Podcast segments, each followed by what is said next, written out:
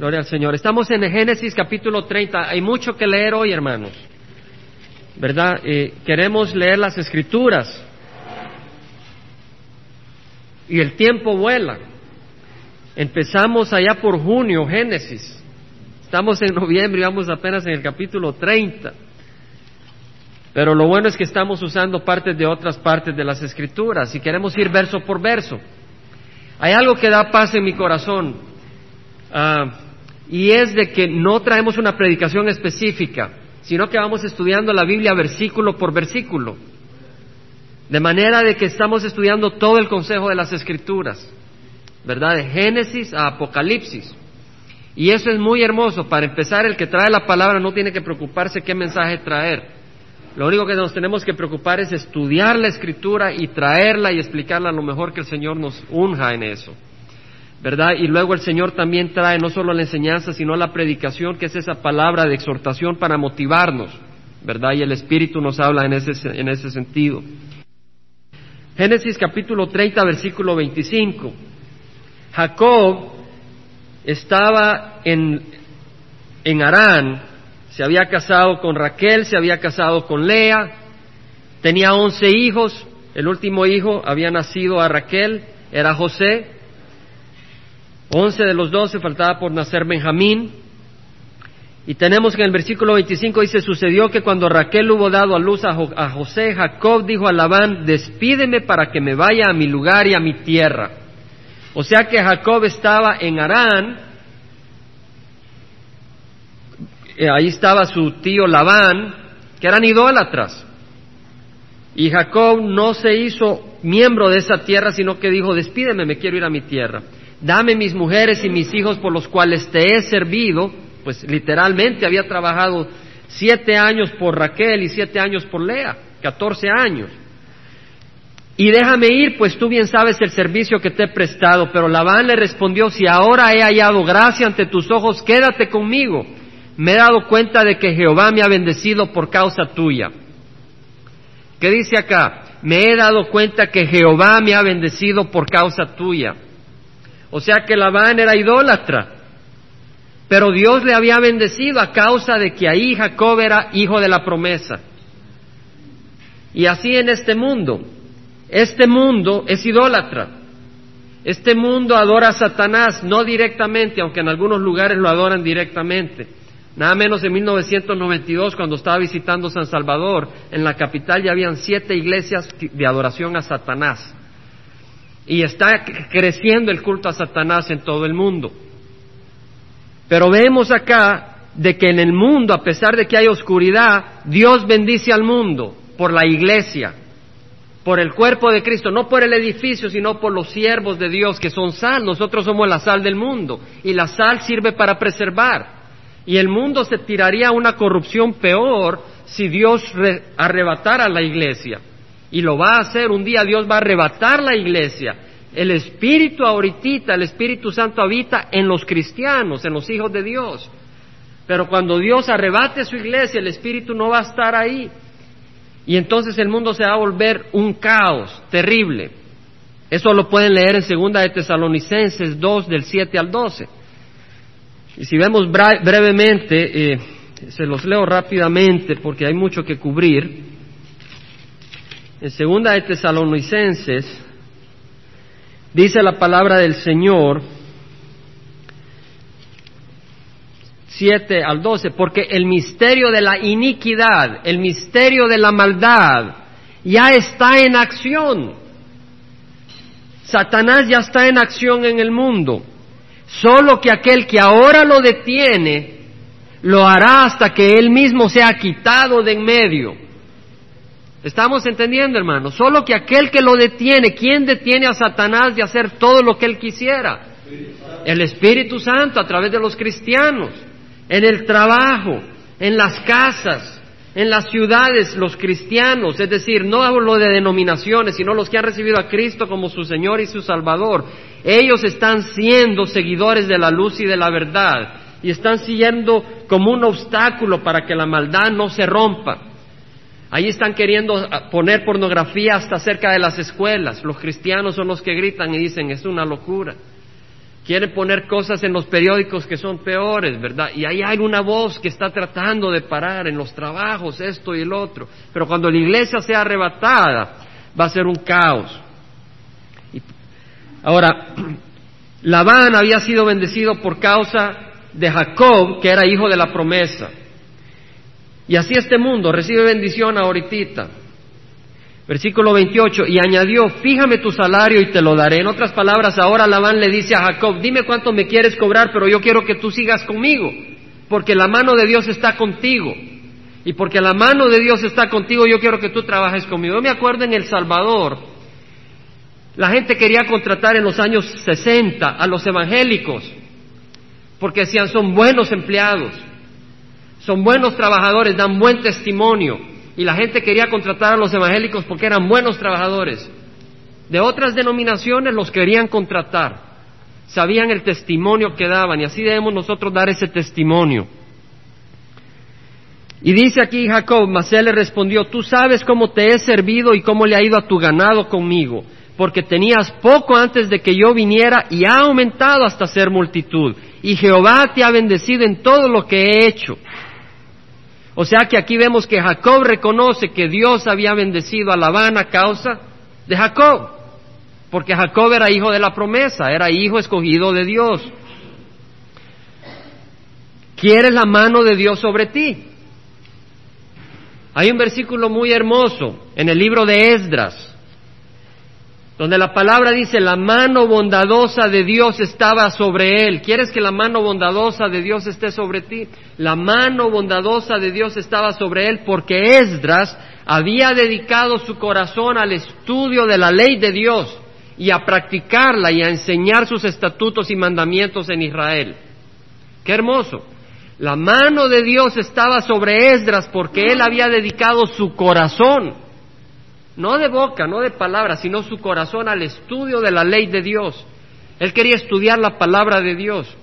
Había dedicado su corazón al estudio de la palabra de Dios y a practicarla. No era un ejercicio mental, sino que quería practicarla y luego la compartía en su hogar y la compartía en su, en su ciudad y en su pueblo y a enseñar sus estatutos y mandamientos.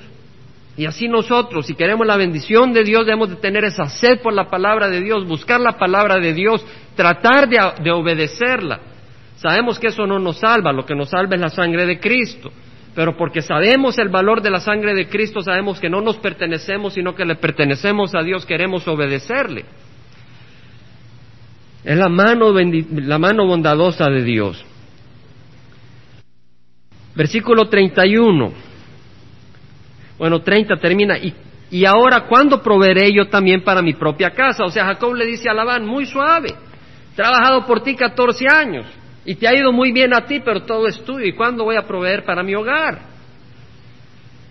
Y respondió, ¿qué te daré? Y Jacob dijo, no me des nada. Jacob no quería nada donde, donde Labán dijera, yo tengo crédito, yo tengo razón, por eso yo te he enriquecido. Él quería depender de Dios. Y dice, volveré a pastorear y a cuidar tu rebaño si tan solo haces esto por mí. Déjame pasar por entre tu rebaño hoy, apartando de él toda oveja moteada o manchada y todos los corderos negros.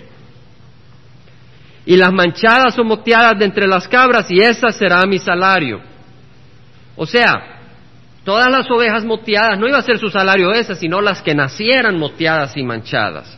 Porque no le iba a robar todo lo moteado y manchado que tuviera del rebaño. Mi honradez responderá por mí el día de mañana cuando vengas a ver acerca de mi salario. Todo lo que no sea moteado y manchado entre las cabras y negro entre los corderos, si es hallado conmigo, se considerará robado. O sea que Jacob le estaba proponiendo un trato a Labán. Y le dice, mira, lo que es moteado, lo que es manchado, es tuyo. Perdón, es mío. Lo que no es moteado, lo que no es manchado, lo que es blanquito, ¿verdad? Eso es tuyo. Entonces, lo que nazca moteado va a ser mío. ¿Entendemos? Pero entonces separó lo moteado de lo blanco y le dio lo blanco a Jacob para que él lo cuidara. Y se puso a tres días de distancia. Versículo 34 dice, y Labán dijo, muy bien, sea conforme a tu palabra. Aquel mismo día apartó Labán los machos cabríos rayados o manchados y todas las cabras moteadas o manchadas y todo lo que tenía algo de blanco y dentro de los corderos todo lo negro y lo puso todo al cuidado de sus hijos. O sea, todo lo moteado, todo lo manchado lo puso al cuidado de los hijos de Labán, no de las manos de Jacob, sino Labán los cuidó él mismo. Y puso una distancia de tres días de camino entre sí y Jacob, y Jacob apacentaba el resto de los rebaños de Labán. ¿Entendemos? De manera que Labán andaba apacentando los blancos. Y si ahí nacía un moteado, sabía que era de él. ¿Verdad? ¿Entendemos? Entonces Jacob dijo, bueno, pero así va a ser difícil, pero voy a tener mi método para que nazcan cabritos moteados. Su método no era muy científico. Tomó varas verdes de álamo, de almendro y de plátano y le sacó tiras blancas de la corteza, descubriendo así lo blanco de las varas. O sea, peló las varas, las dejó blancas y colocó las varas que había descortezado delante de los rebaños, en los canales, en los abrevaderos, donde los rebaños venían a beber y se apareaban cuando venían a beber. Venían los rebaños blancos a beber. Y él apelaba esos palos blancos, ahí los, los mostraba, y cuando se apareaban, tenían crías moteadas. Pues no creo que había nada científico ahí, pero yo creo que la mano de Dios estaba sobre él. ¿Entendemos? Así se apareaban los rebaños junto a las, varas y los rebaños tenían crías rayadas, moteadas y manchadas. O sea que ponía crías blancas y le salían moteadas. Y a Jacob decía, estas van a ser mías. Y Dios empezó a bendecir a Jacob. ¿Por qué? Porque Labán lo había trabado, 14 años por dos hijas, ¿verdad? Y ahora el Señor quería bendecir a Jacob. Y Jacob apartó los corderos y puso los rebaños en dirección a lo rayado y a todo lo negro en el rebaño de Labán y puso su propio hato aparte, no lo puso con el rebaño de Labán. Además sucedía que cada vez que lo más robusto del rebaño se apareaban, Jacob tenía las varas a la vista del rebaño en los canales para que se aparearan frente a las varas. En otras palabras, cuando venían las, las ovejas y los corderos fuertes, entonces ponía esas varas peladas, ya, ya nacían moteados. Cuando venían todas las debiluchas, Ahí no le ponía las varas y salían blanquitas. Así que el pobre Labán, sus ovejas todas raquíticas, y las de Jacob fuertes y se reproducían. Así prosperó el hombre en gran manera y tuvo grandes rebaños y siervas y siervos y camellos y asnos hermanos. Lo que puedo decir es que Dios seguía bendeciendo a Jacob. ¿Por qué? Porque era muy honesto, muy recto. No, era hijo de la promesa. Y Jacob tenía un Dios, Jehová. Jacob oyó la palabra, perdonen hermanos, sí, Jacob oyó la palabra de los hijos de Labán que decían, Jacob se ha apoderado de todo lo que era de nuestro padre y de lo que era de nuestro padre ha hecho toda su riqueza. Y Jacob observó la actitud de Labán y aquí ya no era amigable para con él como antes. O sea que Labán se enojó con Jacob. Entonces Jehová dijo a Jacob, vuelve a la tierra de tus padres y a tus familiares y yo estaré contigo. Jehová le dijo a Jacob, vuelve a la tierra de tus padres. ¿Quién envió a Jacob a la tierra de sus padres? Dios lo estaba enviando. Jacob pues envió a llamar a Raquel y a Lea al campo donde estaba su rebaño y les dijo, veo que el semblante de vuestro padre no es amigable para conmigo como antes, pero el Dios de mi padre ha estado conmigo. Vemos, reconoce la compañía de Dios. ¿Cuál Dios? El Dios de su padre Isaac, que era Jehová. Y vosotras sabéis que he servido a vuestro padre con todas mis fuerzas. No obstante, vuestro padre me ha engañado y ha cambiado mi salario diez veces. Dios, sin embargo, no le ha permitido perjudicarme. ¿Entendemos, hermanos? Labán le cambió diez veces el trato a, Jacob. Primero le dijo, si salen moteadas son tuyas. Después le dijo, si salen blanquitas son tuyas. Y salían blanquitas. Le decía, ah, pues no, que sean moteadas. Y le salían moteadas. Ya no sabía qué hacer Labán. Dios le bendecía. Dios, sin embargo, no le ha permitido perjudicar. Me dice la palabra del Señor, si Dios está conmigo, ¿quién contra mí? ¿Estamos? Si Dios está conmigo, ¿quién contra mí? Ahora, Dios va a estar conmigo si yo estoy con Él. Porque nosotros somos siervos de Él, Él no es nuestro siervo. Y si le hemos dado nuestra vida al Señor, Dios va a estar con nosotros. Y si Dios está con nosotros, ¿quién contra nosotros? Dice la palabra del Señor, mayor es el que esté en nosotros que el que esté en el mundo. Ahora, si Él le decía, las moteadas serán tu salario, entonces todo el rebaño será moteado. Y sí decía, Las rayadas serán tu salario, entonces todo el rebaño paría rayadas. De esa manera Dios ha quitado el ganado a vuestro padre y me lo ha dado a mí. O sea que aquí Jacob reconoce que Dios es el que le ha dado el ganado. Y sucedió que por el tiempo, cuando el rebaño estaba en celo, al ser los ojos y bien sueños, Dios se le revelaba en sueños. Y he aquí los machos cabríos que cubrían las hembras eran rayados, moteados y abigarrados. Entonces el ángel de Dios me dijo en el sueño, Jacob, y yo respondí, heme aquí. Y él dijo, levanta ahora los ojos y ve que todos los machos cabríos que están cubriendo las hembras son rayados, moteados y abigarrados, pues yo he visto todo lo que Labán te ha hecho. Dios ve. El enemigo nos quiere hacer truco, pero Dios ve. Y si Él lo permite, Él tiene un propósito. Leamos la historia de Job. La historia de Job, leemos la historia de un hombre que ha sufrido mucho y Dios no, no, no, no, no lo libró, sino que permitió que pasara por el fuego. Dios ve. Yo soy el Dios de Betel donde tú ungiste un pilar. ¿Quién le está hablando aquí? Dios, ¿a quién? Jacob. Betel está a qué distancia de Arán? 800 kilómetros. Betel fue donde Dios se le apareció en un sueño a Jacob y dijo, oh, esta es la casa de Dios. Pero aquí le está diciendo el Señor, yo soy el Dios de Betel. O sea, yo siendo el Dios de Betel, yo estoy en cualquier lugar. Dios está en todas partes donde tú ungiste un pilar, donde me hiciste un voto. Levántate ahora, sal de esta tierra y vuelve a la tierra donde naciste. Dios lo envía y Raquel y Lea respondieron y le dijeron, ¿tenemos todavía nosotros parte o herencia alguna en la casa de nuestro padre? En otras, en otras palabras, Lea y Raquel dice, nos vamos contigo, no tenemos nada ya en la casa de nuestro padre. No nos ha tratado como extranjeras, pues nos ha vendido, las había vendido por siete años de trabajo a cada una. Y también ha consumido por completo el, precio de nuestra compra. O sea que en aquellos tiempos, cuando una muchacha se casaba, el novio daba esa ofrenda, ¿verdad?, al papá de la novia, esa dote, de manera de que si la novia ya casada después se enviudaba o algo, había algo para el respaldo financiero de ella. Pero aquí la van el trabajo de siete años era para él mismo, ¿verdad? No para sus hijas. Ciertamente toda la riqueza que Dios ha quitado de nuestro Padre es nuestra y de nuestros hijos. Ahora pues todo lo que Dios te ha dicho, hazlo. Las hijas de Labán estaban de acuerdo, vámonos.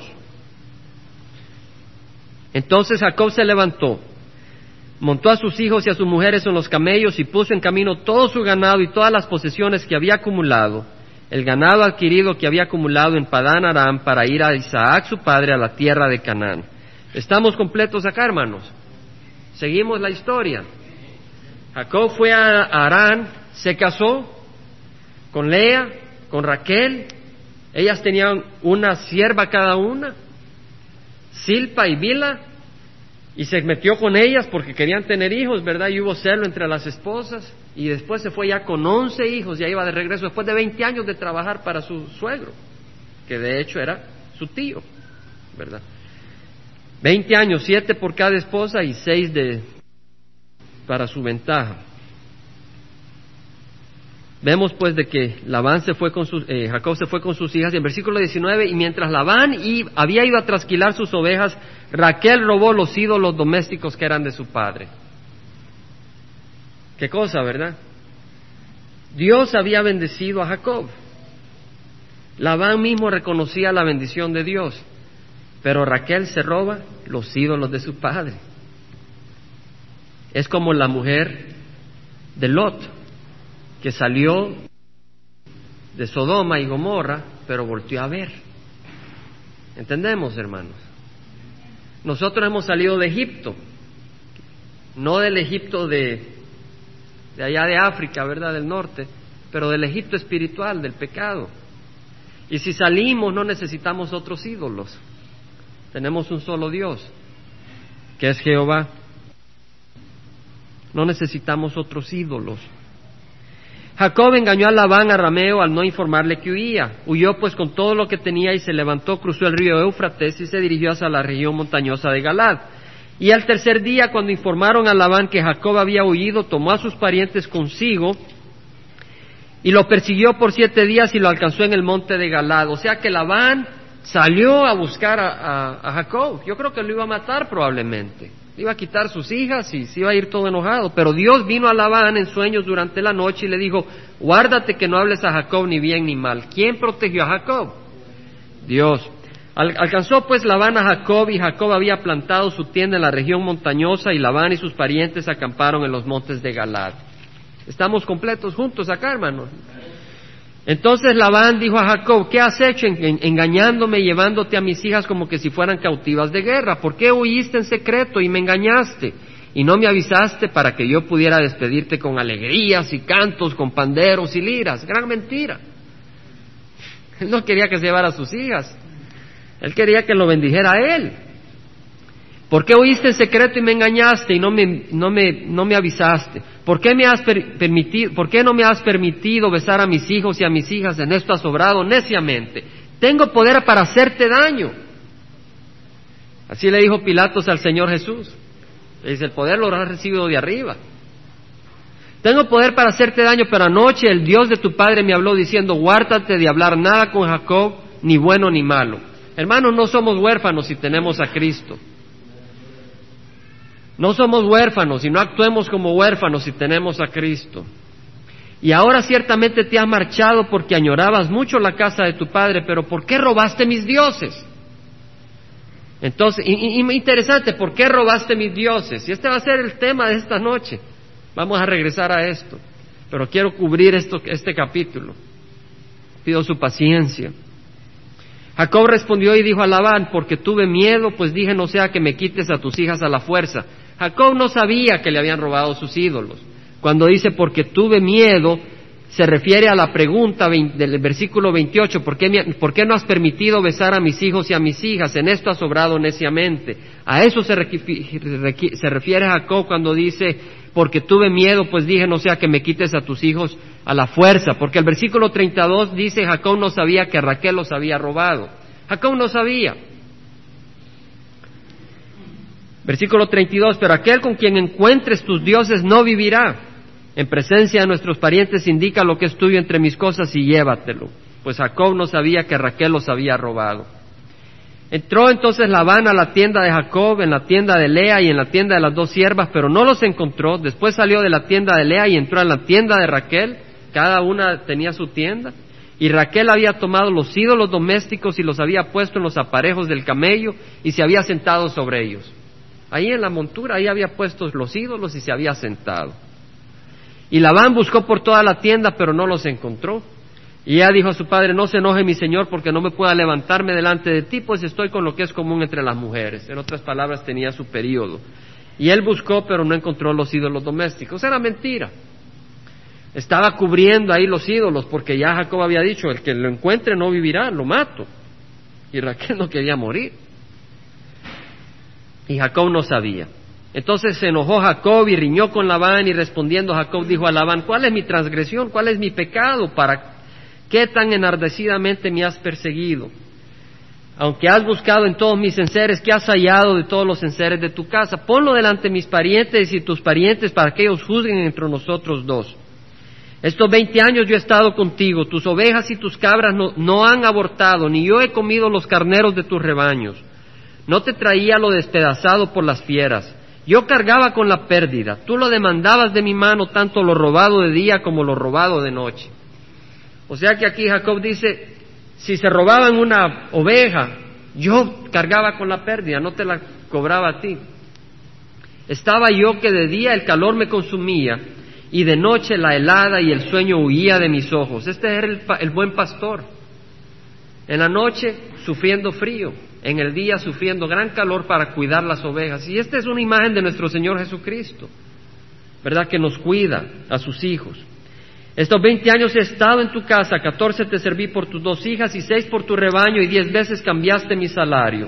Si el Dios de mi padre, Dios de Abraham y temor de Isaac no hubiera estado conmigo, ciertamente me hubieras enviado ahora con las manos vacías, pero Dios ha visto mi aflicción y la labor de mis manos y anoche hizo justicia.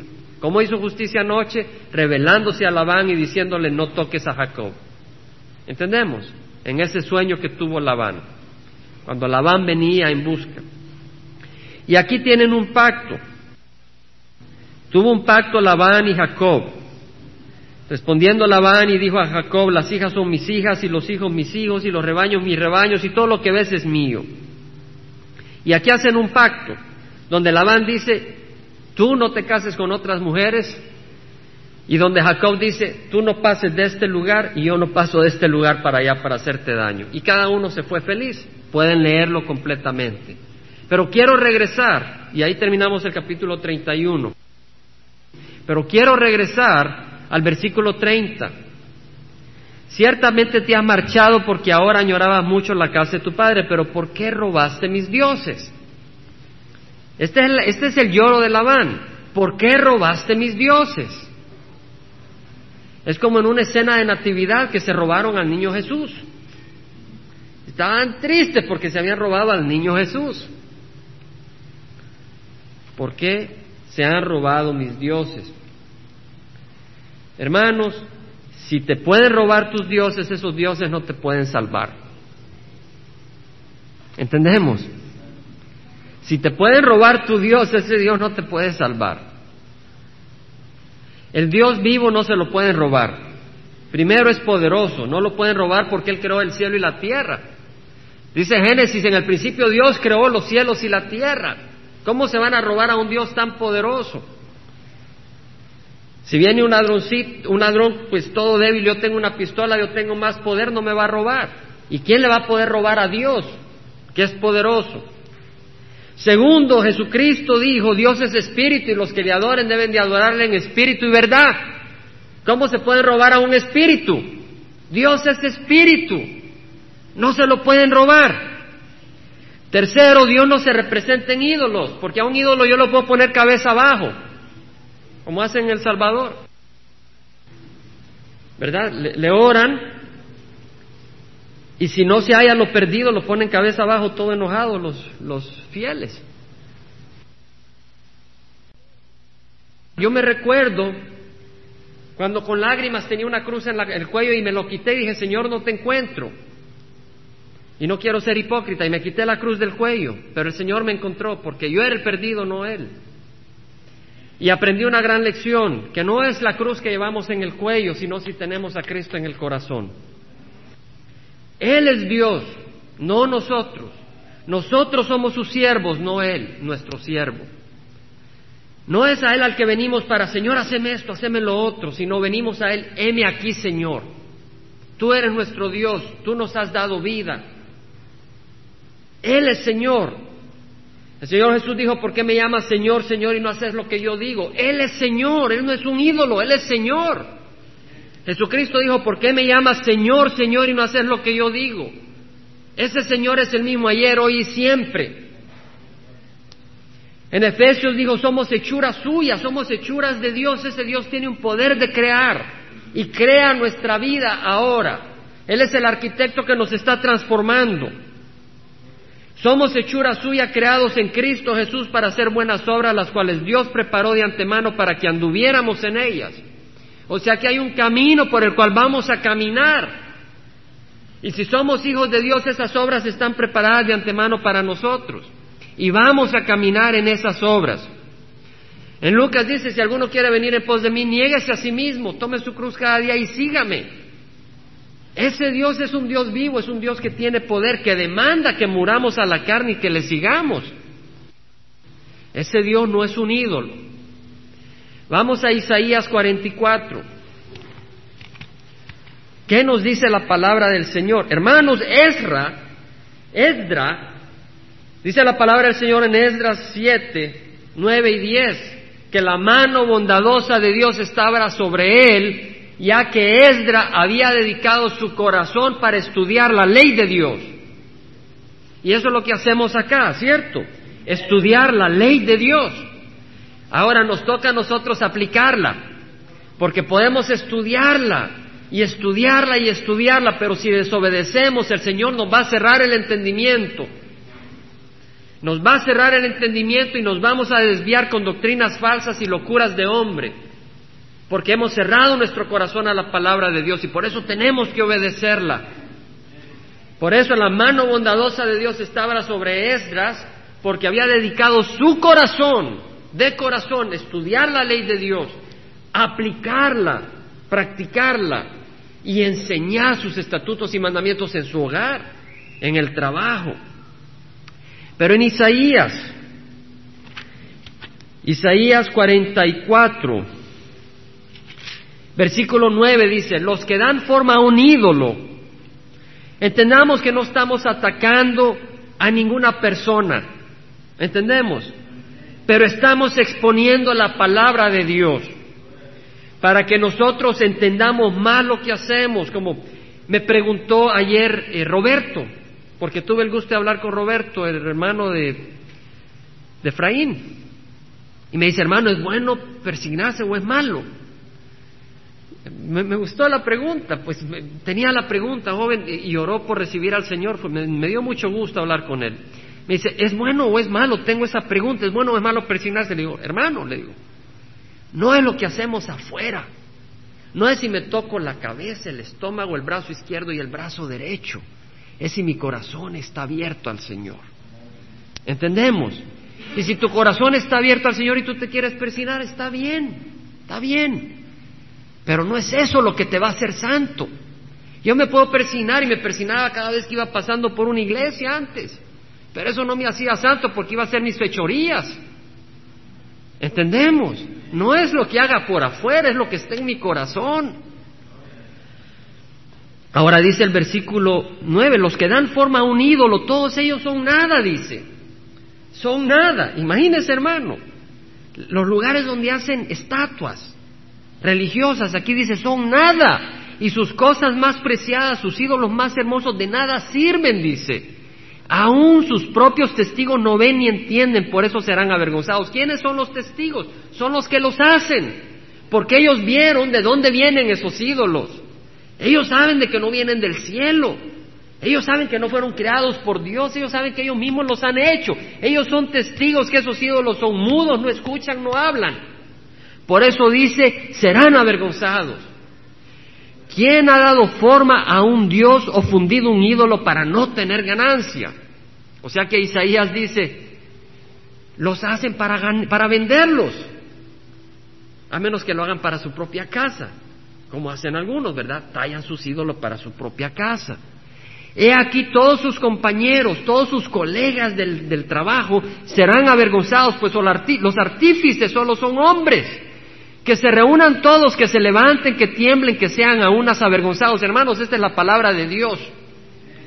Y nosotros tenemos la obligación, con amor, presentar la verdad, pero no esconderla. Ya no hay tiempo. Yo recuerdo cuando llegué a Baxter, hablaba, hablaba, hablaba, hablaba, y me fue pésimo. Me fue pésimo, ¿verdad? Donde, pues ya no podía hablar con nadie porque no me querían oír. Así que me callé. Y he callado por mucho tiempo para poder estar ahí, porque el Señor ahí me tiene. Pero ya, ya viene de nuevo el momento donde hay que hablar de nuevo. El Señor nos tiene que guiar. Tenemos que hablar la verdad porque el tiempo es corto. Ayer el pastor Jeff Johnson se reunió a compartir con los pastores hispanos y nos dice, el tiempo ya es pronto, el Señor viene pronto. Acaban de construir la minora de oro en Israel. Están esperando construir el templo. Yo ayer me desperté a la una de la mañana. Empecé a leer las escrituras y no paré, hermanos, en profecía. Entusiasmado de que ya estamos en estos días. Son siete años donde la iglesia va a estar en la presencia del Señor. Pero al principio de esos siete años, que la iglesia es arrebatada, los primeros tres años y medio, van a estar construyendo el templo. Y el anticristo se va a revelar y se va a sentar en el, en el trono que le corresponde a Dios y se va a declarar Dios y va a venir una gran persecución contra los judíos. Y Dios va a proteger a los judíos probablemente en la ciudad de Petra por tres años y medio. Y luego va a venir el Señor a reinar. Y nosotros vendremos con el Señor y habitaremos en la nueva Jerusalén que estará en el aire. Mientras los judíos van a estar reinando en Israel. Muchas cosas hermosas hacia las que podemos ver. Pero ya nada falta para que se cumpla la profecía de que el Señor venga y arrebate su iglesia. Hermanos, hay 800 millones de personas que se van a la cama con hambre, ahorita en el mundo. El Señor habló de hambrunas. Ahora, ¿no es hambruna que 800 millones de personas se vayan con hambre a la cama cada día? ¿Cuánta más hambre queremos ver en la tierra? El Señor habló de que iban a venir terremotos. Los científicos han evaluado la cantidad de terremotos en los años 1930, 1940, 50, 60, 70, 80, 90. Usted sabe que los terremotos están aumentando cada año. Pestilencias, ¿qué del SIDA?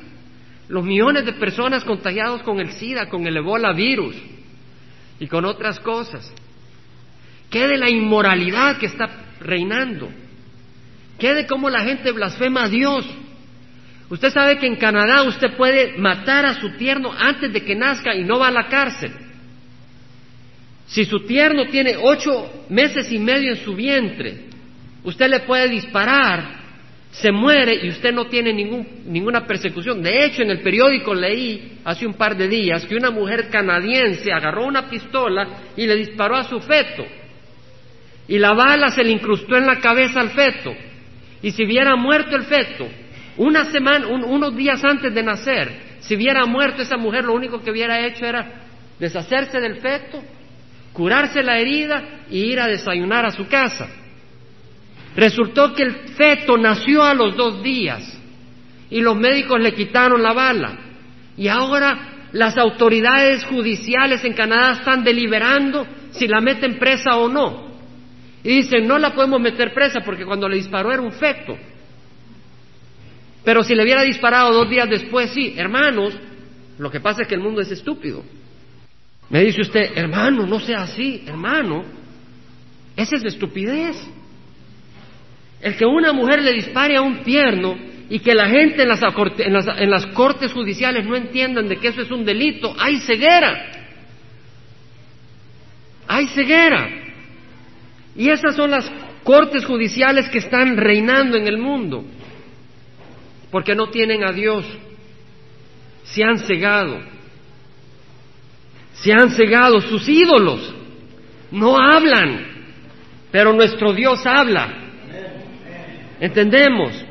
Yo puedo tener una imagen y nunca me va a hablar. Yo puedo adorarla como me da la gana, pero nunca me va a decir fornicación es pecado y te vas a ir al infierno. Una imagen nunca me va a decir, si no me das tu vida a Cristo Jesús, te vas a ir al infierno. Y el Señor dijo, si alguno desea venir en pos de mí, nieguese a sí mismo, tome su cruz cada día y sígame. Porque el que quiera salvar su vida la perderá, pero el que la pierda por causa de mí, ese la salvará. Dios demanda todo, porque el Señor dice, nadie puede servir a dos señores. No podemos tener a dos señores. Estaba leyendo de las siete iglesias que aparecen en el libro de Apocalipsis.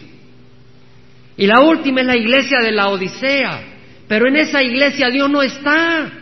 ¿Ustedes saben eso? En la iglesia de la Odisea, en Apocalipsis. En Apocalipsis 3, la iglesia de la Odisea dice el Señor en el versículo 20, he aquí yo estoy a la puerta y llamo. Si alguno oye mi voz y abre la puerta, entraré a él y cenaré con él y él conmigo. Cristo está fuera de la iglesia. La iglesia religiosa de los últimos días cuando Cristo viene. ¿Entendemos? No la viva de Cristo Jesús, sino la muerta, la que va a estar durante la tribulación. Esa iglesia no está Cristo y Cristo dice, déjame abrir, yo quiero entrar. Pero la iglesia de estos días es la iglesia de Filadelfia. Y en el versículo 11 dice, el versículo 10 dice, 3.10, porque has guardado la palabra de mi perseverancia, yo también te guardaré de la hora de prueba. Hermanos, viene una hora de tribulación. Esta hora que está por venir sobre todo el mundo para probar a los que habitan sobre la tierra. Vengo pronto. Retén firme lo que tienes para que nadie tome tu corona. Tú has recibido a Cristo Jesús, el Señor te dice, vengo pronto, retén lo que tienes. Al vencedor le haré una columna en el templo de mi Dios y nunca más saldré de ahí. Escribiré sobre el nombre de mi Dios, sobre él el nombre de mi Dios y el nombre de la ciudad de mi Dios, la nueva Jerusalén que desciende del cielo de mi Dios y mi nombre nuevo. El que tiene oído, oiga lo que el Espíritu dice a las iglesias. Ahí vienen los cultos y dicen que el Espíritu es una fuerza, hermanos, una fuerza no habla. Dice, oiga lo que el Espíritu dice a las iglesias. Nuestra, la palabra del Señor es la que nos alimenta.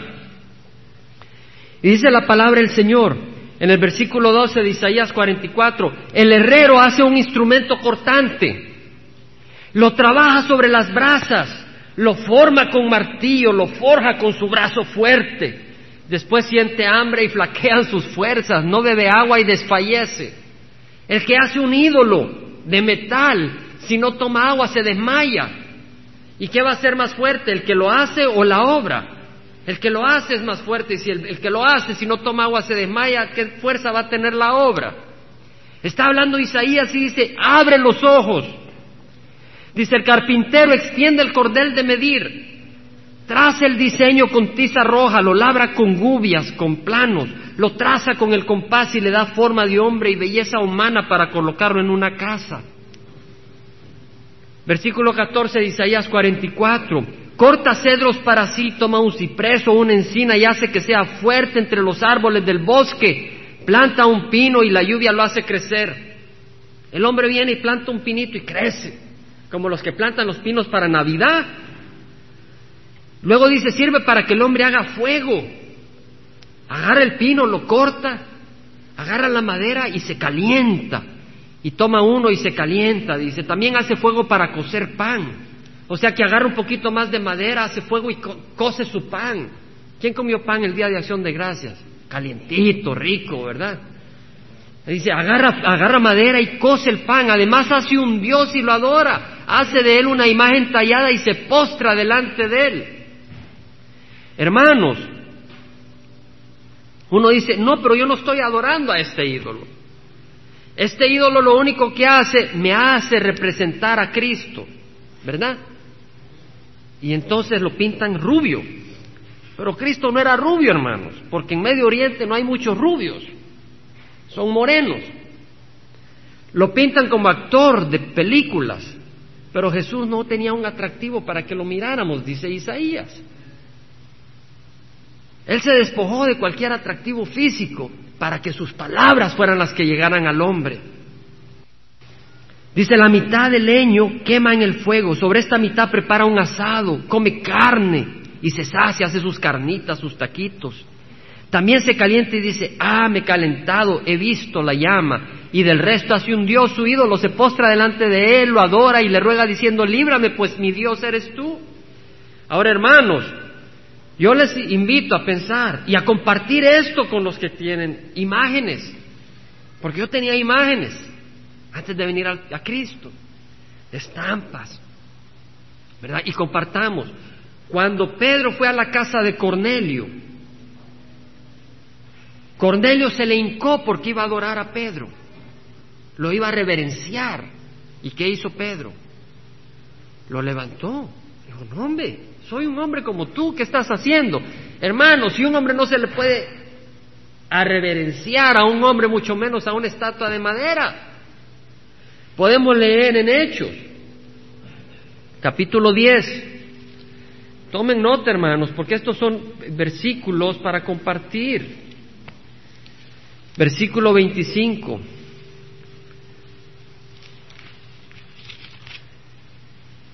Ya lo tenemos. Y sucedió que cuando Pedro iba a entrar, Cornelio salió a recibirlo y postrándose a sus pies lo adoró. Mas Pedro lo levantó diciendo, ponte de pie, yo también soy hombre. ¿Entendemos? Pedro le dijo, ponte de pie. Ahora vamos a, a Hechos 3:12. Hermanos, Dios no comparte su gloria con nadie. Si no la comparte con un hombre, mucho menos con un pedazo de madera. ¿Entendemos, hermanos? Si Dios no comparte su gloria con Pedro, mucho menos con la imagen de Pedro. Ahora uno dice, pero hermano, es que yo no me puedo imaginar a Dios, necesito una estampa. Entonces, hermano, usted necesita al Señor para que le dé la libertad de poder adorar a Dios en espíritu y verdad. Y se lo digo con amor. Es como el médico que le dice, no, no tienes cáncer, ¿verdad? Estás bien. Y tal vez tiene uno un cáncer, ¿verdad? O no, si miras bien, y como que si a mí me digan que yo miro bien. Si cuando me dicen, cuando voy a que me examinen los ojos, me dice, quítese los anteojos, no, si no puedo ver. Quíteselo, me dice, me ponen algo, ¿qué lees? Si le dije que no puedo ver, ya me los pongo. No puedo ver, le digo que soy ciego. Sin anteojos no veo una letra. Cuando Pedro curó a un cojo que le dijo, oro y plata no tengo, pero lo que tengo te lo doy en nombre de Cristo Jesús, levántate y anda. El cojo que era cojo de nacimiento empezó a saltar, a caminar y feliz a darle gloria a Dios. Dice la palabra, en el versículo 12, al ver esto, Pedro, el versículo 11, estando él asido de Pedro y de Juan, todo el pueblo lleno de asombro corrió al pórtico llamado de Salomón, donde ellos estaban al ver esto, Pedro dijo al pueblo, al pueblo, varones israelitas, ¿por qué os maravilláis de esto? ¿Y por qué nos mirás así como que si por nuestro propio poder o piedad le hubiéramos hecho andar? Pedro no era por su santidad que había hecho andar al cojo. ¿Entendemos? Pedro no había hecho andar al cojo por su poder. ¿Quién había hecho andar al cojo? Cristo. Y todo lo que necesitó fue un instrumento que buscaba la gloria de Cristo. Porque si el instrumento busca su gloria, entonces Dios no lo va a usar. puede que lo use, pero va a tener problemas. Y dice, al, varones israelitas, ¿por qué os maravilláis de esto? ¿O por qué no mirás así como por si nuestro propio poder o piedad le hubiéramos hecho andar? El Dios de Abraham, de Isaac y de Jacob, el Dios de nuestros padres, ha glorificado a su siervo Jesús, al cual vosotros entregasteis y repudiasteis en presencia de Pilato. Hermanos, no repudiamos a Jesús. Y tenemos que compartir con los que no saben de que el, buscar apoyo en una estatua o en una, en una eh, imagen es repudiar a Cristo Jesús. ¿Entendemos? Mi gloria no la daré con nadie. Dice el Señor Jesús en Juan 8:31, Jesús le decía a los discípulos que habían creído en Él, si vosotros permanecéis en mis palabras, entonces son mis discípulos y conoceréis la verdad y la verdad os hará libres. Ahora, todos ya hemos leído Éxodo 20, 3, 6. Rápidamente en Éxodo 20. Éxodo 20, ya vamos a terminar. Tres, no tendrás otros dioses delante de mí, no te harás ídolo, no te harás un ídolo, no te harás una imagen ni semejanza alguna de lo que está arriba en el cielo. Cristo está en el cielo y la palabra dice, no te hagas una semejanza a Cristo, ni abajo en la tierra, ni en las aguas debajo de la tierra no los adorarás ni los servirás porque yo Jehová tu Dios soy Dios celoso. La palabra del Señor nos dice no hacer ídolos. Y es importante, pero hermanos, volviendo a nuestro tema, qué hermoso que a nuestro Dios nadie lo puede robar. A veces se nos olvida que a nuestro Dios nadie lo puede robar. A veces se nos olvida que grande es nuestro Dios. A veces se nos olvida que Jesucristo dijo, estoy con ustedes hasta el fin de los tiempos. A veces se nos olvida que Él dijo es necesario que yo me vaya para que pueda enviar a otro consolador, a otro confortador. Él no es una fuerza, es un poder, pero es más que un poder, es una persona, el Dios que ve, que escucha, que conoce nuestras necesidades, el Espíritu Santo.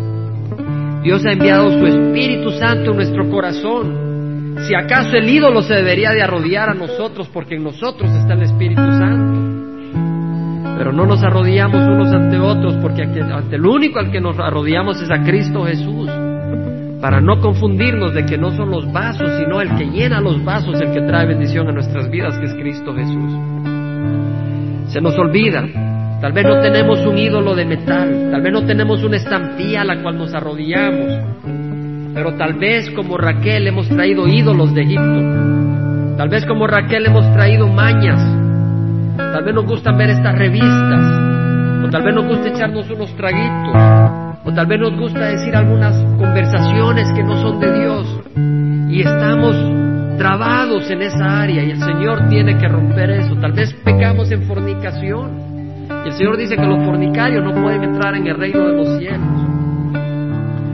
Necesitamos venir al Señor, a ese Dios vivo confesarle nuestros pecados porque Él no es un ídolo, es un Dios vivo y ante Él toda rodilla se doblará y toda lengua confesará que Cristo es Jesús y es Rey para la gloria del Padre. que Cristo es Señor. Yo les invito, mis hermanos, a que alabemos al Dios vivo.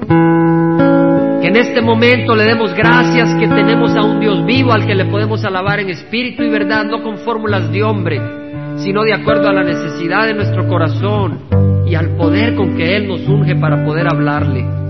Él, nuestro, él es nuestro Padre y podemos hablarle. Dele gracias a Dios ahí donde esté usted, hermano. Yo le invito a que le dé gracias a Dios. Yo le invito a que se olvide de la hora, que se olvide un rato de las preocupaciones y mire al Señor Jesús y le glorifique. Yo le invito a que le dé gracias de que Él lo ha rescatado del pecado. Yo le invito a que es un Dios que usted no puede manipular, pero que es un Dios grande, ante el cual podemos caer de rodillas y servirle porque Él nos ama. Y si tú no le conoces, yo te invito a que lo recibas. ¿Cómo lo recibes? Lo recibes como Señor de tu vida. Si alguien aquí que no ha recibido a Cristo Jesús y quiere recibir al Dios vivo, yo le invito a que levante la mano, no se avergüence. Si alguien acá nunca ha recibido a Cristo, quiere recibir a Cristo, levanta la mano. Puedes hacer una oración. No tienes que tener ninguna presión de ningún hombre. Es un momento serio. Yo te ruego que ores. Ese es un negocio entre uno y Dios. Nadie te puede empujar. Es entre tú y Dios. No buscamos aumentar el número de gentes que reciben a Cristo. Te queremos dar únicamente la oportunidad de hacer paz con Dios. Y algún día podrás tener la paz de Dios. ¿Crees que Dios puede tomar tus problemas? No es un ídolo. Él está acá. ¿Tienes algún problema que no lo aguantas? ¿Por qué no se lo traes a los pies del Señor? Venid a mí los que estáis cansados y cargados y yo os haré descansar. Mi yugo sobre vosotros y aprended de mí que soy manso y humilde de corazón, dice el Señor, porque mi yugo es fácil y mi carga es ligera. ¿No te avergüenzas del Señor? ¿Crees que Él es vivo? ¿Tienes temor de Dios? Dice la palabra del Señor, el temor de Dios es el principio de la sabiduría. Tal vez conoces al Señor, pero ¿tienes temor de Dios? ¿Te has olvidado de lo maravilloso que es tu Dios? Ven de nuevo a Él. Dice el Señor Jesús único sacrificio aceptable es nuestra vida. En el Antiguo Testamento había un altar y en el altar traían la ofrenda y esa ofrenda era quemada en el fuego. En ese altar era alterada la ofrenda. Una oveja, un cordero, era alterado y se convertía en carbón. Si tú quieres ser alterado, si tú quieres ser transformado, tienes que venir al altar del Señor. Ven hoy, ofrécele tu vida al Señor. Si ya lo tienes, dásela de nuevo y deja que Él te transforme. Damos gracias, Señor. Te rogamos, Padre, derrames tu bendición sobre esta congregación, sobre cada uno que ha entrado acá, Señor, que salga con el testimonio de tu palabra, Señor, tocado por tu Santo Espíritu, Señor. Te damos gracias, acompáñanos, bendícenos y reúnenos de nuevo en nombre de Cristo Jesús. Amén. Señor les bendiga, hermanos.